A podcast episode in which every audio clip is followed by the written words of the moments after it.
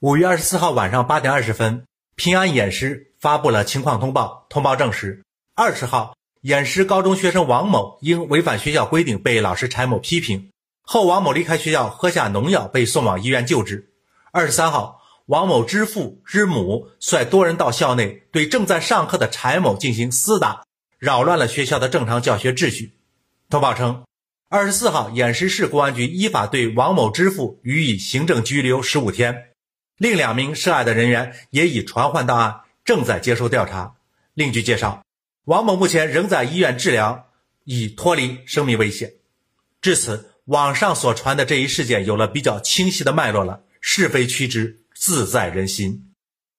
学校教育啊，从来就不是万能的，学校教育本来也就应该包括挫折教育部分。对于学校的教育，对于老师的行为，如果不认同，甚至是反对，都完全应该通过正常的途径来主张自己的权利。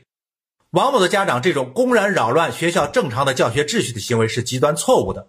更何况，你家的孩子现在还在医院抢救，你夫妇二人却带领一干人等冲到学校又打又闹，你对你孩子的亲情体现在何处？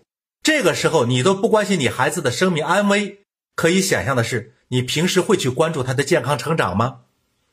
学生自杀固然可惜，家长的心情本来也应该可以理解。但是自杀的真正原因是什么？责任应该由哪些方面来承担？这是要由公安部门来调查取证后确认的。即便说老师和学校教育在这一事件中确有不可推卸的责任，那也要通过法律的途径来追究。采取这种暴力的野蛮的方式，既达不到维权的效果，还会因为伤及无辜而自食其果。当事人现在被刑事拘留，只能说是咎由自取。相对于他对于学校其他人员的身体和心理的伤害，也只能说他是罪有应得。当前我们一直强调学校教育很重要，但是学校和老师只能在学生在校的期间，对全体的学生实行有限的管理。即便如此。对于现阶段对老师的约束非常严谨，对于老师应有的必要的惩戒权利也非常模糊，以至于对学生批评的话语是否说的重了一点，对于学生的要求是否提的高了一点，都会让老师们左右为难。这不是一种正常的现象。一味的强调正面鼓励，不配合有效的惩处，并不利于未成年人的健康成长。过去的私塾还允许先生打学生的手板。现在虽然说是提倡文明教学，不允许体罚，但是严厉的批评权在不伤及学生身体的前提下，必要的处罚权还是应该赋予给老师的。对未成年人保护不应该成为对未成年人不良行为的保护，全社会关爱未成年人的健康成长，不应该成为全社会溺爱未成年人的野蛮生长。同时呢，我们一定不要忽略家庭教育的重要性。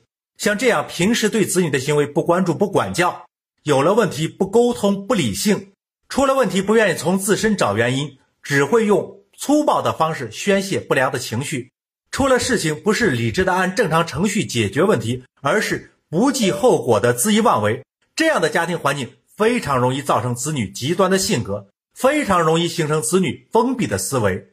现在不能正面理解包括学校与老师在内的外界批评。甚至要采取自杀等偏激的方式躲避问题，那将来面对激烈竞争的社会，又该如何生存呢？